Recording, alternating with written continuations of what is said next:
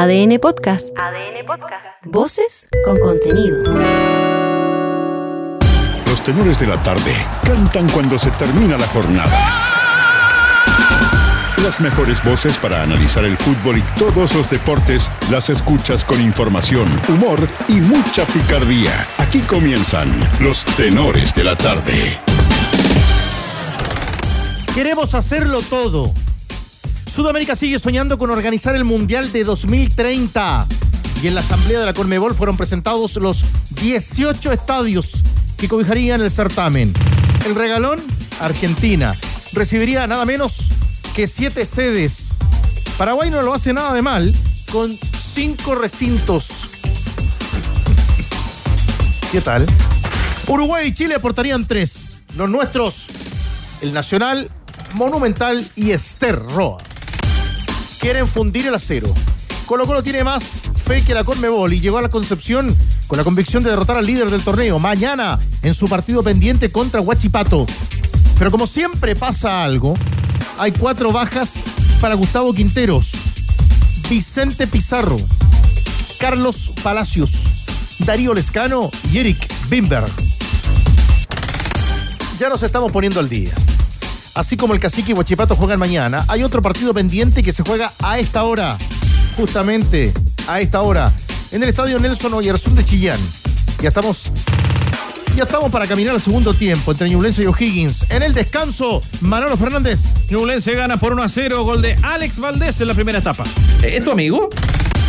Noche de viernes a todo Becker, claro, porque en el Germán Becker se presenta a esta hora Universidad Católica en partido amistoso contra el local Deportes Temuco.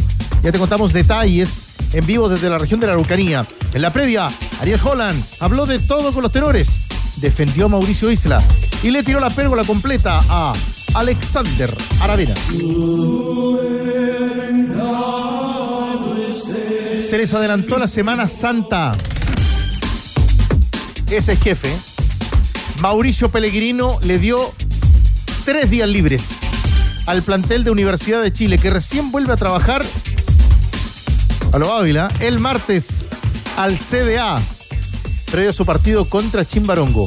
A propósito, atención que hubo cambio de fecha para enfrentar a los del Mimbre por la Copa Chile. Pronto te contamos detalles. Hoy no sea así. Pasó. Me dejó cachú.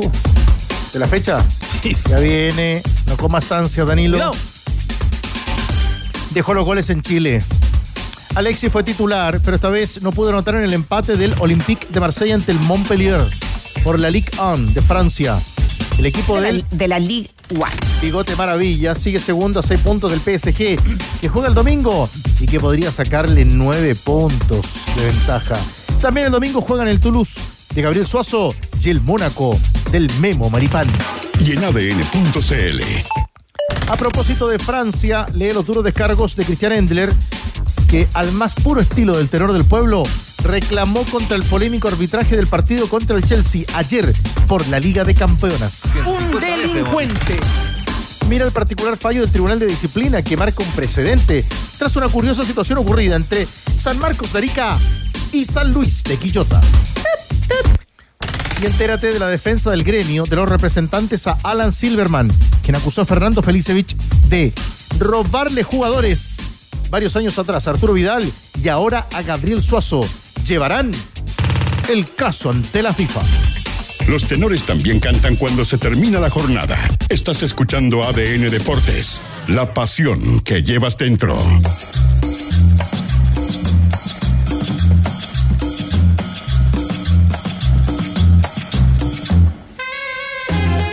Tigre, sobre el último titular, yo creo que ahí hay que recordar las palabras del ministro de Justicia, Luis Cordero, donde dice, papeles, papelitos. A la FIFA hay que ir con papeles y con papelitos. Ya, Danilo arruinando el espectáculo. No, no, no. Al contrario. Aporta información, Danilo. O sea, si la asociación de el grupo de representantes eh, va a ir a la FIFA, va a presentar eh, antecedentes. Y acá eh, se va a poder conocer realmente con los documentos arriba de la mesa, si es que concurren a Zurich, se va, se va a poder conocer realmente lo que pasó. Porque una cosa son las declaraciones, puede haber una, una reacción en caliente, quizás visceral de, de Silverman. Eh, hay una reacción ayer en, en el diario La Tercera de, Suazo sobre las palabras de, Alan Silverman. Pero bueno, si esto se lleva eh, y se judicializa ante los tribunales del fútbol, ante la FIFA, bueno, va a ser muy bueno. No solo porque es una tarde de viernes en este arranque y escuchaban la voz de Danilo Díaz, porque además ya nos deja más. Ya se va el tercer mes del año. El tan comentado marzo, Danilo, por favor. Y cortito, Hoy día fuimos con. Danilo, por favor. Con Carlos Costas. Sí, vamos a profundizar, vamos a profundizar más adelante, pero, pero, cuéntalo, Danilo, termino la historia. Sí, fuimos a ver a, a despedir al chico Jauregui. Que, que, ya les contaremos en detalle dónde será el último adiós del recordado Arturo Jauregui. Eh, Manuel Fernández, le propongo de arranque sí. dos cosas. La primera, que nos cuente qué está pasando en Chillán a esta hora. Recomenzó el partido, dos minutos de la etapa complementaria, sigue ganando la Ñublense O'Higgins por 1 a 0. Los titulares marcaban al Estadio Nacional, al Monumental y al Ester Roa Rebollido como los que anota Chile en su presentación para la Copa del Mundo del el año 2030. ¿Qué te parece, Manolo, esos estadios presentados para el Mundial del 2030? ¿Están a la altura o no tienen por dónde? Es lo mejor que tenemos. Yo sé que Danilo quiere un estadio nuevo y va a abogar por eso. Pero hoy día, 31 de marzo, es lo que hay. Sí, y, lo que me llama la atención además, para terminar la idea, es que Paraguay tenga más estadios que Chile. Es que Yo no sé cuáles son los cinco estadios paraguayos que se postulan. ¿Sabes lo que a mí me llama la atención? ¿Cuáles son los dos países más estables, más económicamente más fuertes, más sólidos de la postulación? Chile y Uruguay. Chile y Uruguay van de vagón de cola. Chile y Uruguay. Pero ahora, sabemos, entendí la pregunta. sabemos que esto es así, Danilo, porque finalmente este es... Acá hay un cabeza de serie que si pudiera, porque no puede, organiza el Mundial solo. Pero los Paraguas... Que es Argentina. Uno de los cinco estadios de Paraguay es un estadio que se debe construir. Pero además. Y que lo hará la Colmebol. Tú lo que requieres, lo que requieres es una infraestructura hotelera, aeropuertos, carreteras, eh, ferrocarril, un ferrocarril interno. ¿Cuántas ciudades están en condiciones de hacer eso? Por ejemplo, Argentina presenta el Monumental, el presidente Perón, el único Diego Armando Maradona, el Madre de Ciudades, el Libertadores de América Ricardo Enrique Bocchini, el Malvinas Argentinas y el Mario Kempes. Los estadios argentinos, por ejemplo, eh, tienen que ser remodelados totalmente, porque la FIFA es una persona, un asiento, y los estadios argentinos, por una cuestión cultural, ellos no se sientan. En las tribunas que van, por ejemplo, detrás de los arcos, siempre es público de pie, con paravalanchas. Bueno, ustedes han escuchado en este arranque eh, esta pregunta en relación a los 18 estadios que presentan Argentina, Paraguay, Uruguay y Chile en la postulación a la Copa del Mundo. Esa es, mi querido Cristian Ávila. ¿Qué te parece que Chile presente y postule al Monumental, al Estadio Esterroa y al Estadio Nacional para la Copa del Mundo del 2030? ¿Cuál es tu opinión? La esperamos como siempre en el más, más 569 más 569 7772 7572 el 777772 tu año está lleno de momentos Easy, como cuando te tomas todo el tiempo del mundo y nadie te molesta. Encuentra tu momento Easy en nuestro especial Baños, con los mejores productos y promociones para renovar ese lugar tan importante para ti. Easy, renueva el amor por tu hogar. TNT eh, Sport, el clásico, lo jugamos todos. Ingresa a tntsport.cl slash la familia, participa por ganar uno de los tacataca de El Clásico y vive el partido entre Cruzados y Albos este 16 de abril por TNT Sport. Y les cuento que el evento deportivo más grande de nuestra historia está cada vez más cerca y el equipo de ADN toma el micrófono y te cuenta el camino a Santiago 2023 en La Voz de los Panamericanos desde mañana a las 4 de la tarde. Bueno, yo todos los días escucho además Diego ¿sabes?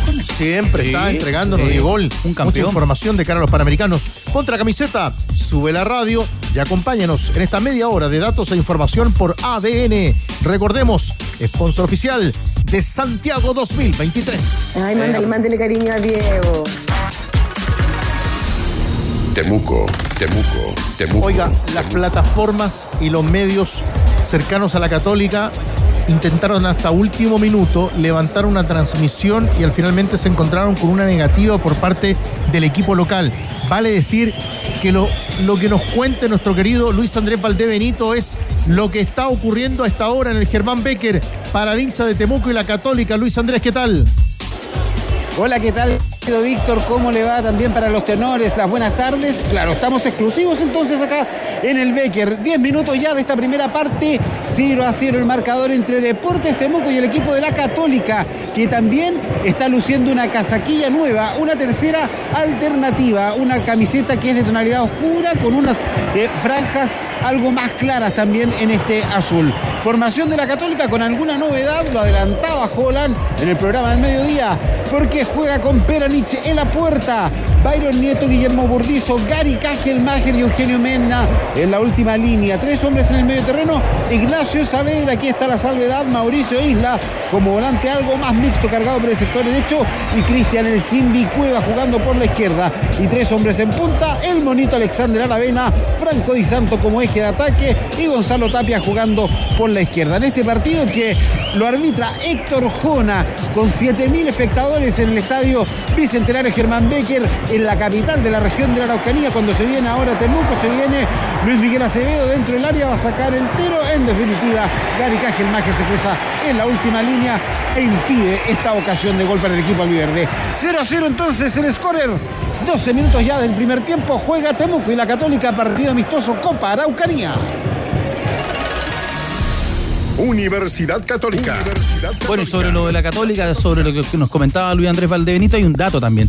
7.000 espectadores, gran público, porque es un amistoso, gran público, que coincide con dos cosas. La Católica, que es un equipo de los populares, y Temuco con la campaña que tiene, y con el casi épico triunfo de la, de la semana anterior, el fin, el fin de semana, ante Barnechea, aunque claro, gol Además, fuera de juego de Oscar Una, Salinas. una gran ciudad y una muy buena plaza que no tiene Sí. fútbol de primera hoy.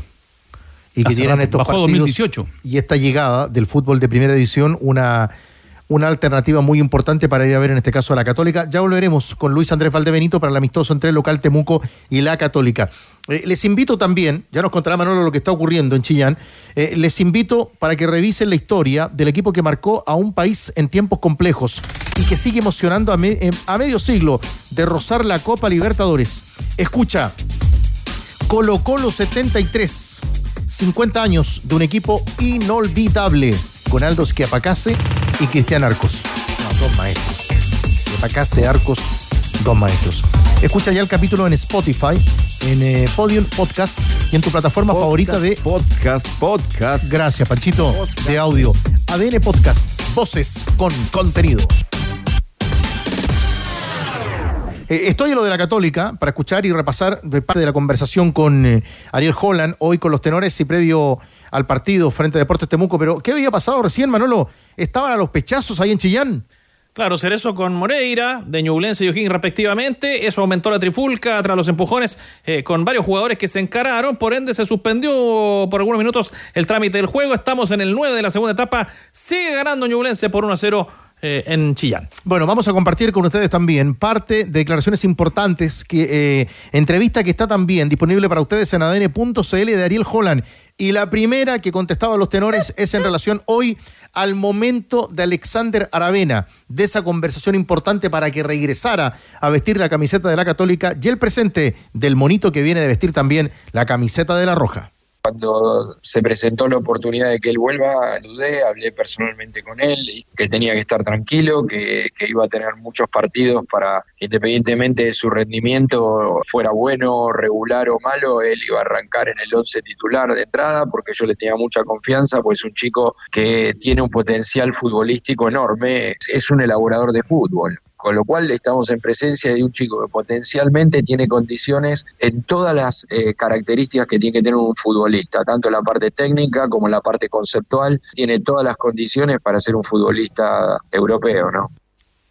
Bueno, pero vamos a la otra cara de la moneda. En este presente las cosas van cambiando y muchas veces el futbolista pasa a ser eh, el villano, el héroe, el héroe o el villano. Sobre el rendimiento hoy de Mauricio Isla, esta es la explicación del técnico de la UC. Bueno, esto, esto eh, eh, puede pasar. Eh, no, los futbolistas no son robots, este, los futbolistas no son máquinas. Eh, él eh, jugó muchos partidos. este semestre que se inició ahora en enero.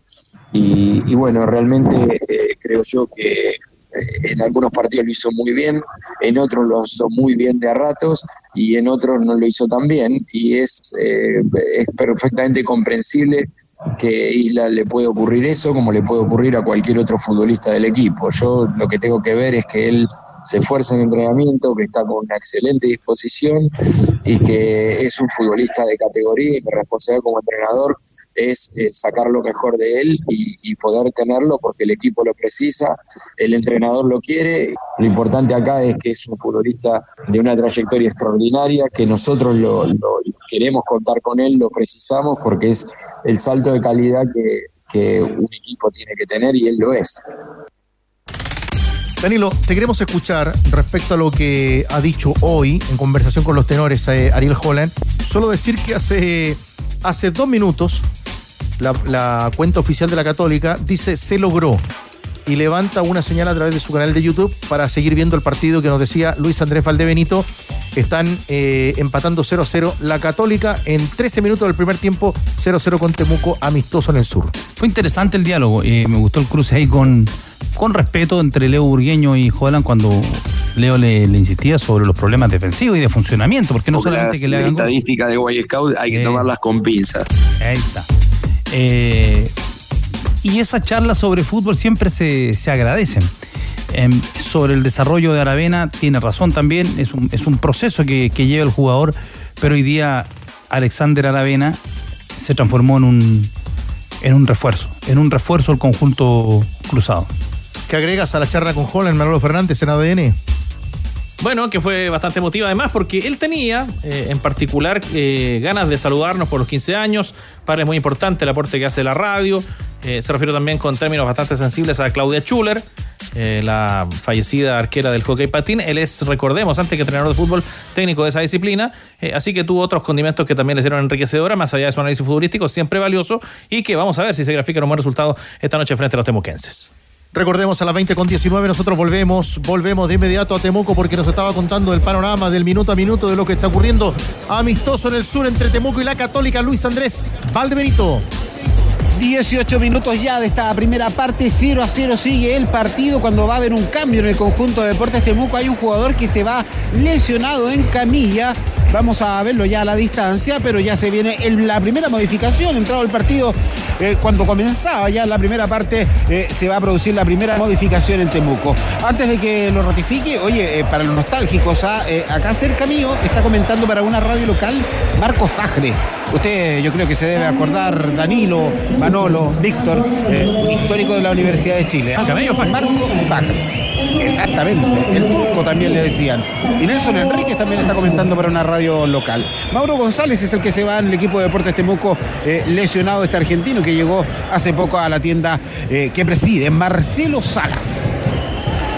Y ahí estamos, contigo volvemos en cualquier minuto. Juega la Católica en el Becker frente a Deportes Temuco. Si las deudas te tienen apretado, relájate. Porque con pinturas y adhesivos Blanco, problema solucionado. Por la compra de sus pinturas o adhesivos, participas por premios desde 100 mil hasta un millón de pesos en efectivo. Sube tu boleta a tienda.lancochile.com y prepárate para ganar. Bases en tienda.lancochile.com. Gana millones de pesos en micasino.com con tus favoritos del fútbol. Regístrate con la palabra noche y duplica tu primer depósito de inmediato. Disfruta de apuestas simples, combinadas, total de goles y mucho más. Micasino.com. Juega, gana y sobre todo cobra. Concepción.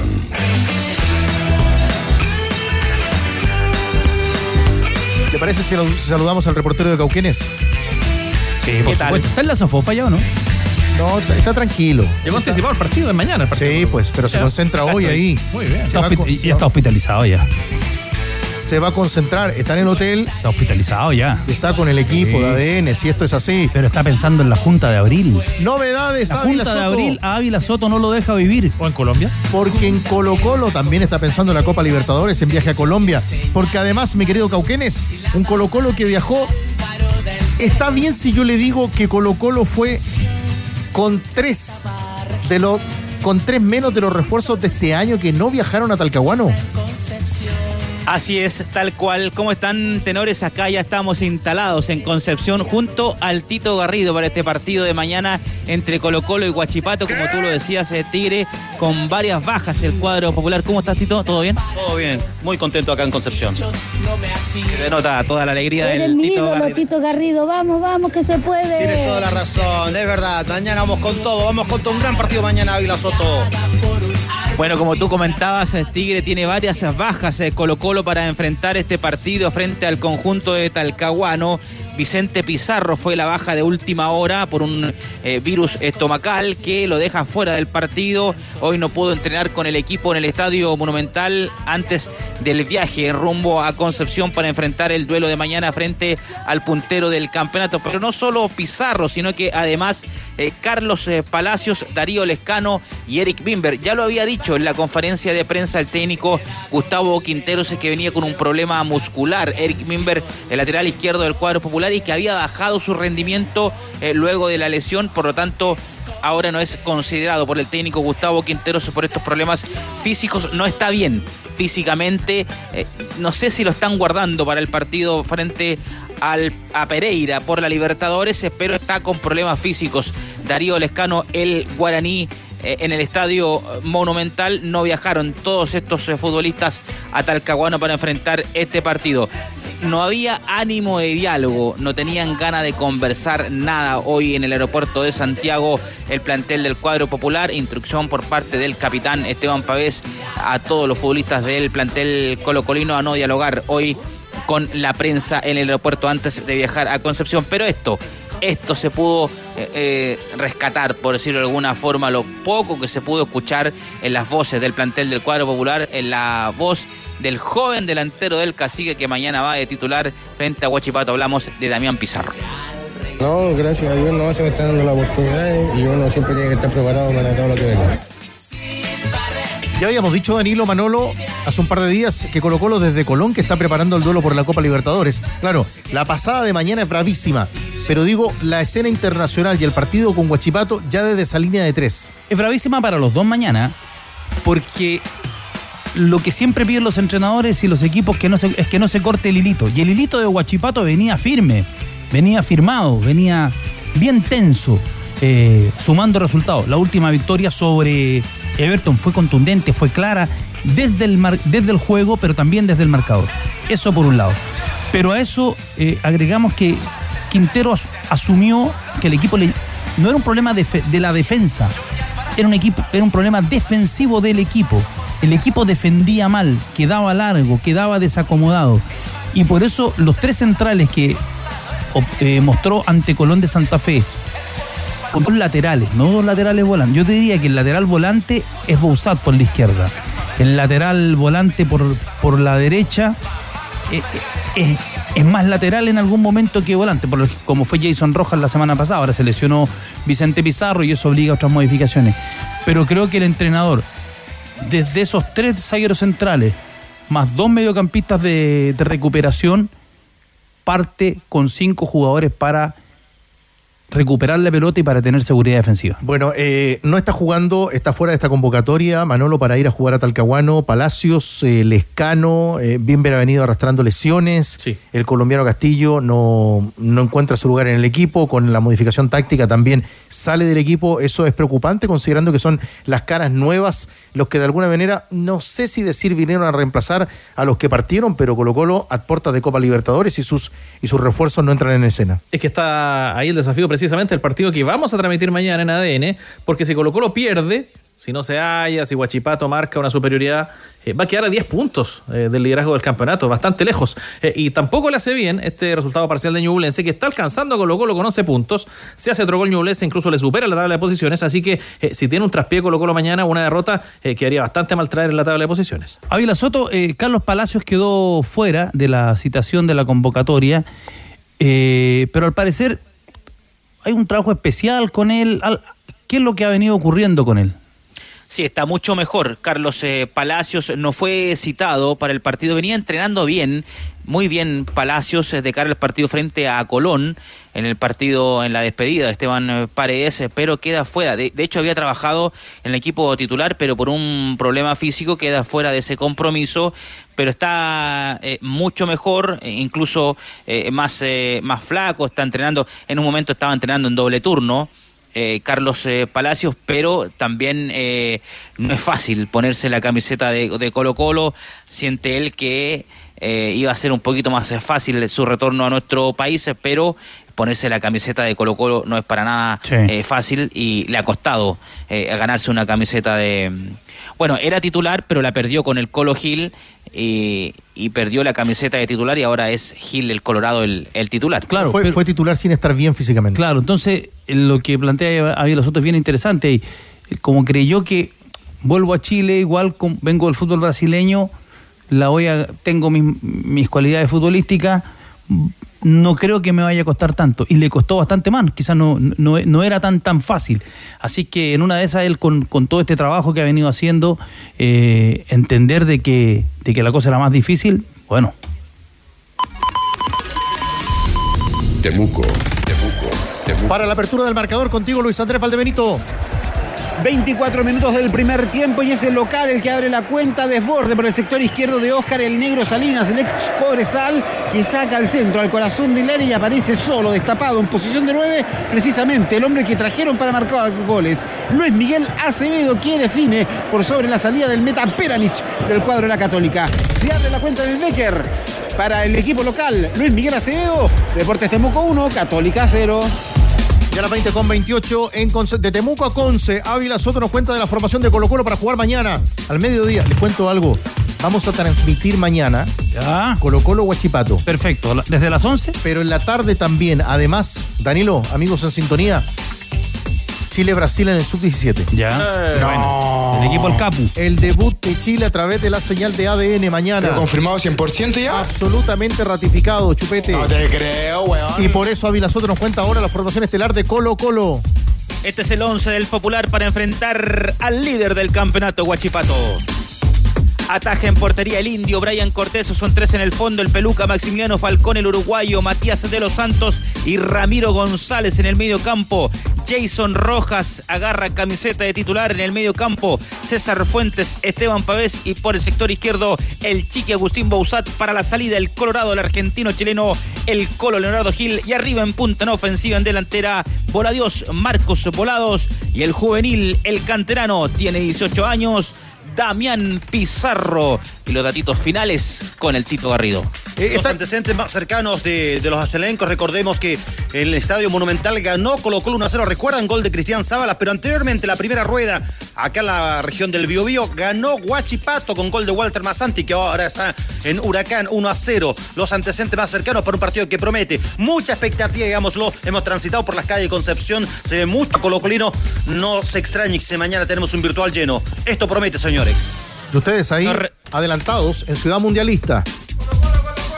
Esther Roa en el Ester, en el Ester Rebolledo, en el Ester Roa Rebolledo, ahí Ciudad Mundialista. Atentos, pues? el Tito Garrido y Ávila Soto, aunque mañana al mediodía estará en el CAP de Talcahuano. Así que muy atentos nos quedamos. Un abrazo, Cauquenes, Tito Garrido. Abrazo, abrazo, nos reencontramos mañana en la transmisión. Un abrazo para todos. Ya viene la información del gol de Ñublense con Manolo. Ya estaremos, ya estaremos muy atentos también a lo que está ocurriendo en Temuco y también en Chillán. Antes, les cuento que este miércoles 5 de abril, DirecTV trae en exclusiva las semifinales de la Copa del Rey. Barcelona, Real Madrid. Solo uno será el rey. Exclusivo en DirecTV y Dico. No espere más, cámbiate hoy a DirecTV. Tu baño está lleno de momentos Easy, como cuando te tomas todo el tiempo del mundo y nadie te molesta. Encuentra tu momento Easy en nuestros especiales baños, con los mejores productos y promociones para renovar ese lugar tan importante para ti. Easy, renueva el amor por tu hogar. Chillán. Manolo Fernández. ¡Hay gol! De Ñublense. Otra vez Ñublense de Chillán. El pato rubio se le suelta la pelota tras un remate de distancia al portero Higgins y aparece en el rebote para liquidar con solvencia. El pato rubio entonces para el 2 a 0 en el minuto 70 de Ñublense sobre O'Higgins. Pasa con esto, ¿eh? con este gol Ñublense a en la tabla de posiciones. Queda octavo Ñublense, noveno los salvos y tiembla otra vez a la banca de Demuner en O'Higgins de Rancagua. Gol con responsabilidad de Nacho González, rebote hacia adelante, la pelota le pica antes. No sé si fue Valdés el del remate Tigre. La pelota le, le pica al portero, al ex Deportes Antofagasta, Salud de Quillota, Palestino. Eh, el rebote es hacia adelante y aparece el pato rubio, codicioso, vivo en el área. Ñublense llevaba hice un- una nota para Tribuna Ande, revisé los 16 equipos, hicimos un resumen de las, de las nueve fechas previas al receso, y ahí un- uno se da cuenta por qué los equipos no... ¿Qué, qué es lo que les pasa? Danilo, Ñublense había hecho ocho goles. Y a diferencia del equipo de la pasada temporada. Guachipato, guachipato. Seguimos en Conce. Ya escuchábamos al Tito Garrido y al reportero de Cauquenes en la previa del partido de Colo Colo, pero también de Guachipato sobre el líder, sobre los metaleros. Nos cuenta nuestro querido Pato Barrera. Grillo, te vi en la tele, ¿cómo estás? Amigo mío, ¿cómo te va? El saludo para ti, los contertulios ya en la región del Biobío, al igual que Tito Garrido, Cristiana Villasota, guardando por el duelo de fecha 4 pendiente entre Huachipato y el cuadro de Colo Colo. Javier Altamirano es la única baja en el equipo de la usina de cara a este partido. Solamente triunfos obtenidos en condición de local. El cuadro de Huachipato le va a restar un duelo pendiente que se pondrá el día a mitad de semana, el próximo miércoles, ante la Unión Española también acá en Talcahuano. Escuchemos a Brian Palmesano, el volante creativo del cuadro dueño de casa, quien habla de lo preocupado que están de enfrentar a Colo Colo, que también necesita ganar, pero Huachipato quiere seguir siendo líder del campeonato. Nosotros estamos pensando ahora en nuestro siguiente rival, que es Colo Colo, que es un partido muy lindo. Acá en casa se tienen que quedar los tres puntos y vamos a hacer todo el esfuerzo para que se queden los tres puntos. Y después, bueno, a final de año eh, sabremos para qué estuvimos y este buen inicio eh, nos da algo para, para final de año, pero nuestro objetivo principal son los siguientes tres puntos. Siguientes tres puntos, muchachos, que va a permitir a Huachipato desprenderse en la parte alta de la Universidad Católica, con quien comparte el liderato con 18 unidades. Lo decíamos, solamente una derrota en este torneo y va a tener a Julián Brea como reemplazante de Javier Altamirano en el 11 titular del cuadro de Lucina. ¿Quiere saber cuál es el equipo de Gustavo Álvarez para medirse con el cuadro de Colo Colo? Este es el 11 metalero para mañana jugar con el Albo. Gabriel Castellón en portería, Joaquín Gutiérrez en el fondo, Claudio Sepúlveda, Nico Ramírez y Antonio Castillo. Medio terreno para Gonzalo Montes y Jimmy, Jimmy Martínez más adelantado, Brian Palmesano. Para dejar en ofensiva, Julián Brea, Maximiliano Rodríguez y Cris Martínez. El 11 de la usina, muchachos. Porque los días había grillito de gol con su barba ahí, parecía viejo. Estamos cerrando una semana, Grillo, después de, de una nota inolvidable. Vamos a hablar de- otra vez de los mun- del Mundial, ¿o ¿no? Que tengo información Tiene información. interesante. Sí. Viene, viene. Muy bien. Viene, viene. Bueno, Grillo, muy atento, nos quedamos también a lo Sí. que va a ser este partido, porque sin, Al- Danilo, por sin Altamirano veremos cómo funciona mañana también, guiados por Palmesano. Bien apuntaba Tito Garrido, mucho público, sí, hay mucho ambiente, el hincha de Huachipato, el campeón del sur, muy ilusionado con la campaña. Se espera buen marco de público mañana en el estadio Huachipato para el partido que se juega al mediodía con muy, pero muy buena temperatura. Hoy nos recibieron cerca de 22 grados, muy agradable. A esta hora ya aparece el viento, bajó considerablemente. Chaquetón nomás y la noche se pasa. Abrazo, Grillo. Nos reencontramos mañana, muchachos. Un abrazo. Te contamos además, recuerda, si el sonido de las deudas no te deja dormir tranquilo con pinturas y adhesivos en blanco, problema solucionado. Por la compra de sus pinturas o adhesivos, participa por premios desde 100 mil hasta un millón de pesos en efectivo. Sube tu boleta a tienda.lancochile.com y prepárate para ganar. Bases en tienda.lancochile.com. Revisa la historia del equipo que marcó a un país en tiempos complejos y que sigue emocionando a medio ciclo de rozar la Copa Libertadores. Escucha Colo Colo 73. 50 años de un equipo inolvidable, con Aldo Schiapacazzi y Cristian Arcos. ¿Son de Colo Colo?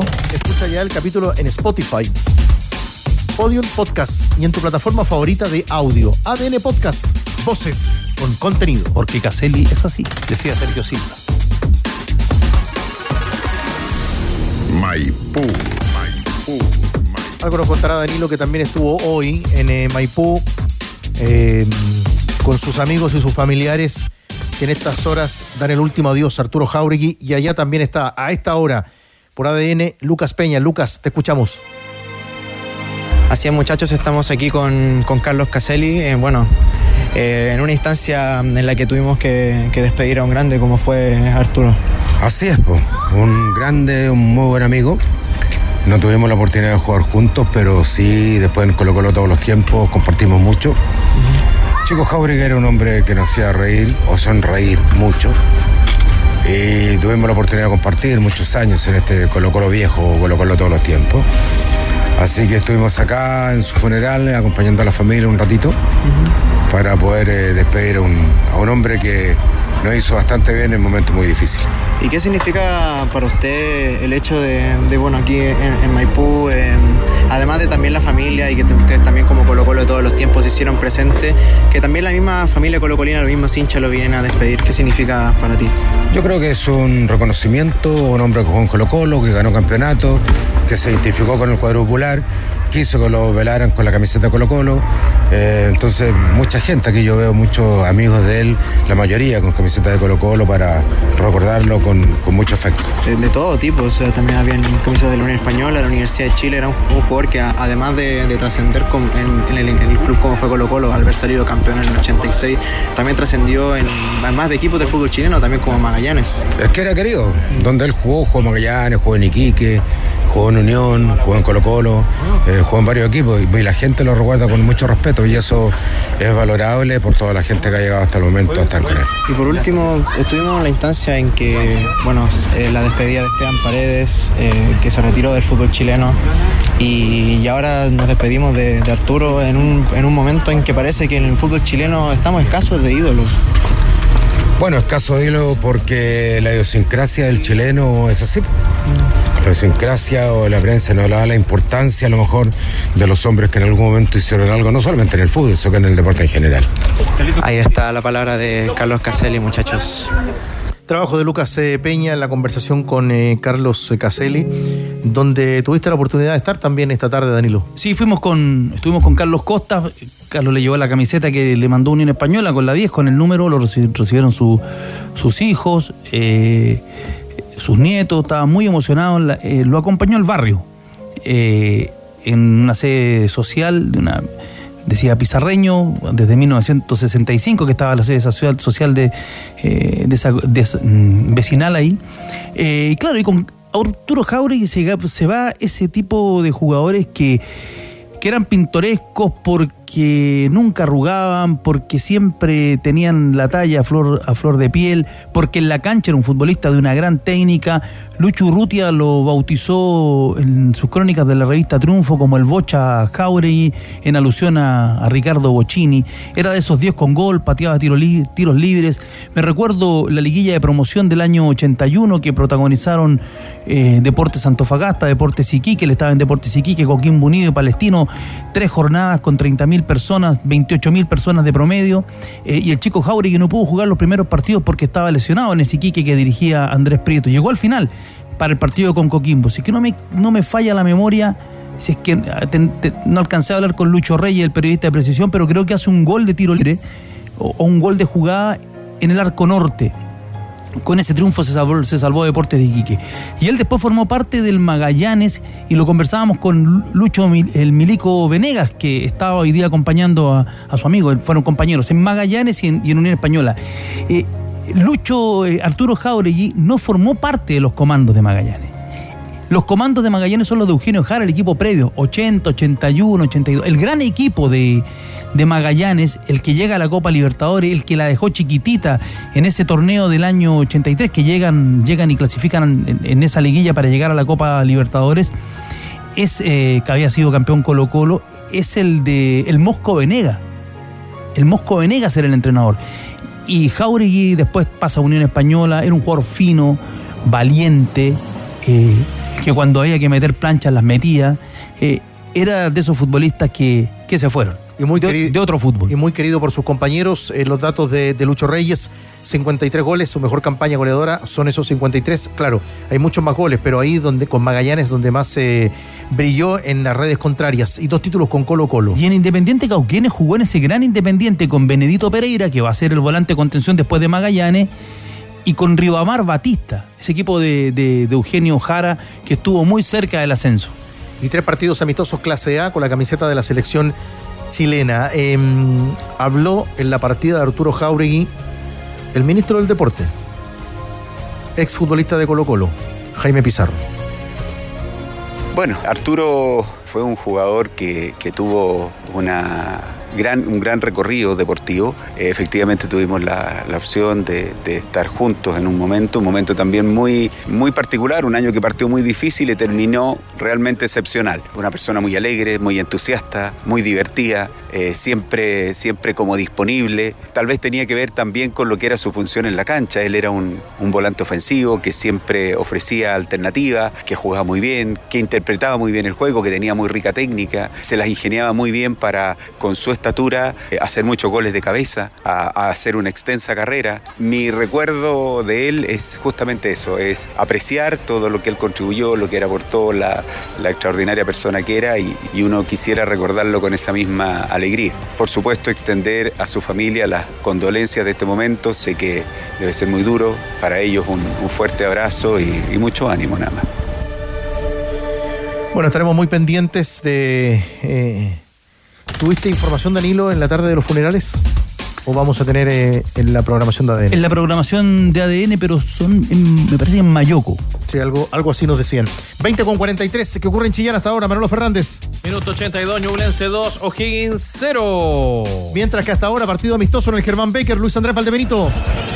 42 minutos de la primera parte persiste lo que corresponde al triunfo del equipo Verde, del equipo de Deportes Temuco. 1 por 0, minuto 24, gol de Luis Miguel Acevedo. Y les contamos además la información que circula hasta ahora en Buenos Aires. Luis Felipe Escolari ha sido ofrecido para técnico de Boca Juniors. Doy el concepto de ofrecido en la carpeta para ser técnico del conjunto de Boca Juniors, técnico de 74 años, recordemos finalista con el Paranaense de la pasada final de la Copa Libertadores de América. Así que muy pendiente nos quedamos para seguir contando las información. Ya viene, ya viene Leo Mora y nos entrega, nos entrega un detalle de lo que está ocurriendo respecto al panorama de la Universidad de Chile. Antes, Chillán, Chillán. Manolo Fernández. Sí, señor, porque hay gol de O'Higgins. Matías Marín aprovechando un centro desde la derecha. Empalmó como venía la pelota sin dejarla picar siquiera al cuerpo de Nicolás Pérez, que sin embargo no puede de- contener el balón. Y se va a las mallas para el descuento Rancagüino. A 7 minutos del final, Ñublense le gana por ahora 2 a 1 a O'Higgins de Rancagua. Buen centro de Castro Tigre. A pesar de la mala campaña, se ha vestido de goleador en las últimas fechas. Matías Marín, el ex Wanderers para el conjunto de Rancagua. Para empatar le quedan todavía siete y moneditas. A la pausa con opiniones. Ustedes acerca de la realidad. Estamos con tres estadios para ser parte de la Copa del Mundo del, do- del 2030. Aquí están en el 7772-7572 tus opiniones. Buenas tardes, tenores. Daniel de Villarrica. Postulación del Monumental ahora justifica por qué la NFP hace vista gorda de todos los desmanes que pasan en el Monumental. Tiempo atrás apuñalaron a uno antes del clásico, después en el clásico la escoba y ¿qué hicieron? ¿Archivaron los antecedentes? No, son un chiste la NFP. Tenores, muy buenas noches. Tengo una duda. Cuando ya existe la confirmación de los países que van a organizar el estadio, ya eso ya debería ser pronto, ¿cierto? ¿Y en qué momento la FIFA entrega dinero para poder hacer la construcción de algunos estadios que sean necesarios? ¿O solamente esos dineros lo utiliza la FIFA cuando el país organizador no tiene los estadios para poder organizar el mundial? ¿Por qué Chile no se puede construir un estadio con dineros de la FIFA? Esa es mi pregunta. Muchas gracias, tenores. Chupetín, crack. El Mauro acá Los Ángeles, tenores, ni un brillo los estadios. Se supone que un mundial te tiene que dejar infraestructura, como lo que pasa en los últimos mundiales. Qatar hizo estadios nuevos, eh, otros países igual han hecho estadios nuevos, infraestructura, pero acá nosotros vamos a quedar en los mismos. Y aparte que van a haber como 64 países, quizás cuántos, y tres estadios es muy poco. Tienen que postular mínimo cinco y hacer unos dos estadios nuevos, unos coliseos para que quede infraestructura, quede algo del mundial, pues si no, ¿para qué? pues?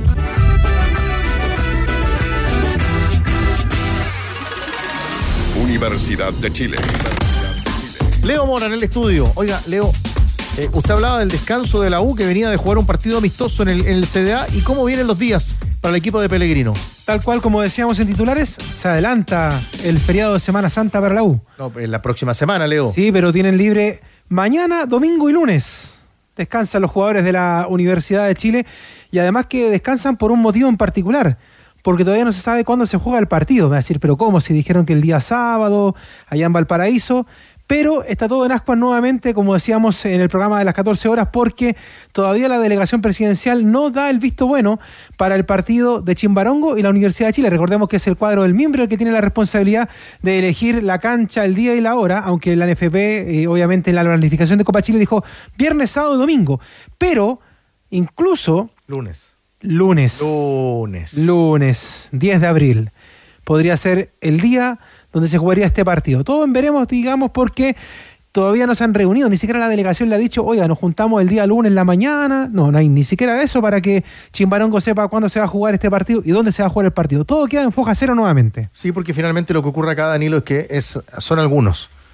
Son algunos descabellados que no les gusta el fútbol, que ponen en riesgo esto y finalmente vienen algunas autoridades y miran miran el clásico, miran el partido en Santa Laura con la calera. Y Mira dicen, los últimos 30 años. no, no quiero que vengan acá. Claro, si al final lo que ocurre Por es un que- grupo menor, Sí. no por todos, lamentablemente. Pero son grupos menores, pero que no son pocos. Ese es el punto. Y que no han podido ser eh, controlados, lamentablemente. Ese, ese es un dato de la causa que a esta altura ya está. Ahora bien, lo que a mí me llama la atención es cómo se permitió que clubes que no tienen ninguna estructura puedan participar de la Copa Chile. Yo creo que ahí hay un tema que la federación lo tiene que analizar. O sea, porque tú le pasas este... a- a- es muy bonito para Chimbarongo, pero enfrentar como local a la Universidad de Chile, tú requieres una estructura, requieres una organización, que ellos no están no, no, tienen, no tienen eso para, para poder resolver un espectáculo de esa naturaleza. Bueno, y también Leo nos aporta con lo que ocurre con el plantel masculino y con el femenino. Claro que sí, porque de hecho la Universidad de Chile femenina tiene su segundo partido mañana. Ya inició el torneo ante O'Higgins de Rancagua en el Monasterio Celeste. Ganó la Universidad de Chile por 6 goles a 1 y ahora viene el segundo partido, el primero de local para las Leonas. ¿ah? Y tienen una alegría ellas porque siempre andaban buscando cancha donde jugar, donde hacer de local. Y Santiago Bueras de Maipú va a ser el lugar donde va a jugar ahora el equipo de la Universidad de Chile con la virtud de tener público, porque recordemos que ese era el problema que tenían. Habían ido a jugar a La Pintana, en el Centro Deportivo Azul, y se va a jugar mañana este duelo donde la Universidad de Chile tiene que seguir participando en este torneo de fútbol femenino. Y Nicolás Bravo, que es el técnico de las Leonas, adelanta lo que va a ser este duelo ante Coquimbo Unido. Hemos trabajado de buena manera, vamos a jugar en, lo que va a ser nuestra, nuestra cancha, nuestro estadio por este 2023, así que esperamos contar con un buen marco de público y que nos pueda acompañar y, darle una alegría a la gente, así que eh, no tengo duda que, que vamos a hacer un, un- un muy buen partido por todo lo que hemos desarrollado durante la semana. Eh, Muy contentos con el plantel que, que tenemos, que se ha formado, así que a priori daríamos por, por cerrado el, el plantel, así que ya eh, viendo lo que venga más adelante lo vamos a hablar, pero por ahora este sería nuestro plantel y que estamos muy contentos por cómo se ha gestionado todo esto. Bueno, para la gente que no pueda ir, está en regiones, que quiera ver a las Leonas, lo puede ver a través del canal de YouTube de la Universidad de Chile, que también va a tener la transmisión de este partido mañana en Maipú. Gracias, Leo. Este miércoles 5 de abril, DirecTV trae en exclusiva las semifinales de la Copa del Rey Barcelona-Real Madrid. Solo uno será el Rey. Exclusivo por DirecTV y Digo. No espere más, cámbiate hoy a DirecTV. ¿Qué esperas para apostar en tu suerte? Hazlo en micasino.com registrándote hoy mismo con la palabra noche y duplica tu primer depósito. Diviértete desde el computador, tablet o teléfono. Además, cobra rápido y seguro en micasino.com, la casa que sí paga. Manolo Fernández, ¿qué está ocurriendo en Chillán? 2 a 1, minuto 89. Jugador de Ñublense lesionado. Tiene el juego detenido. Siguen ganando los Diablos Rojos por 2 a 1. Higgins de Rancagua. Y primer tiempo del amistoso de la Católica y Temuco en el sur, Luis Andrés Valdebenito. Acaba de terminar al descanso los jugadores 1 por 0. Lo sigue ganando el equipo de Deportes Temuco. El gol de Luis Miguel Acevedo, minuto 24 del primer tiempo. Oiga, y nos estaban contando también, mirábamos un monitor del partidazo que están jugando en semifinales de Miami hasta ahora, Sinner y Alcaraz. Así que partidazo, esperando por la finalísima frente a Medvedev, que hoy dejó a Hachanov en el camino. Eh, ¿Cuál es la historia de lo ocurrido hace poco entre San Luis y San Marcos de Arica? Sobre esa historia y las sanciones y los reclamos, sobre el final, mis queridos tenores, nos reencontramos el fin de semana pronto, Academia de Emprendedores. Nos cuenta Cristian Bustamante.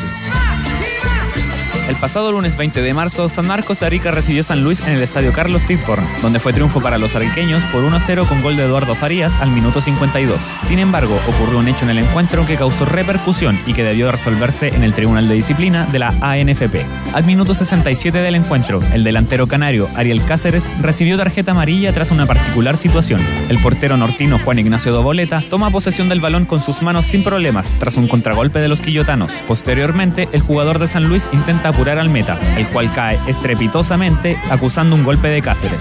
El árbitro Miguel Arauz no duda y saca la cartulina amarilla. Lo curioso es que en las imágenes de la transmisión no se aprecia contacto alguno.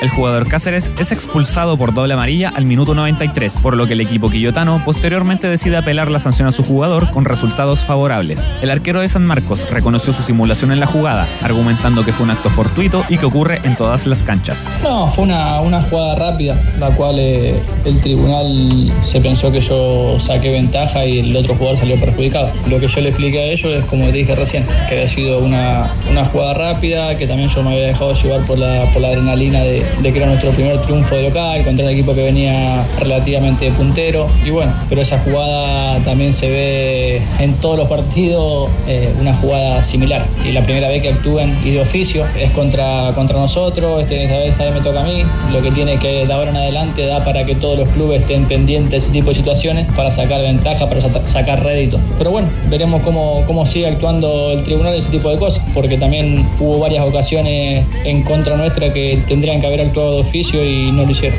Por otra parte, el presidente de San Luis, Iván Cisternas, destaca la anulación de la tarjeta y la sanción al jugador ariqueño. En el mismo partido nos dimos cuenta de, la injusta que, parecía ser la situación y al revisar todos los antecedentes posteriores al encuentro lo ratificamos, fuimos con todo esto al, al Tribunal de, Disciplina, fue acogida nuestro, nuestro reclamo, anulada la tarjeta y por ende el jugador pudo, ser parte del, equipo en el partido siguiente, que coincidentemente y por, por suerte para nosotros fue uno de los gestores de un, gran gol que nos, llevó al triunfo. Con respecto a la suspensión del, del arquero, en este caso de San Marco, por, por la simulación que había provocado esta situación, creo que genera un, pre- eh, genera un precedente para que, para que se tenga cuidado con este tipo de acciones eh, de aquí en adelante. El guardameta deberá cumplir con una fecha de sanción en el partido ante Deportes La Serena, mientras que el delantero fue liberado a tiempo y pudo participar en el triunfo de su equipo 3 a 1 ante Deportes Antofagasta. Bajamos el telón. Los tenores vuelven mañana para otro auténtico show de deportes. Revive este capítulo y todos los que quieras en adn.cl en la sección podcast. No te pierdas ningún análisis ni comentario de los tenores ahora en tu plataforma de streaming favorita. ADN Podcast. ADN Podcast. Voces con contenido.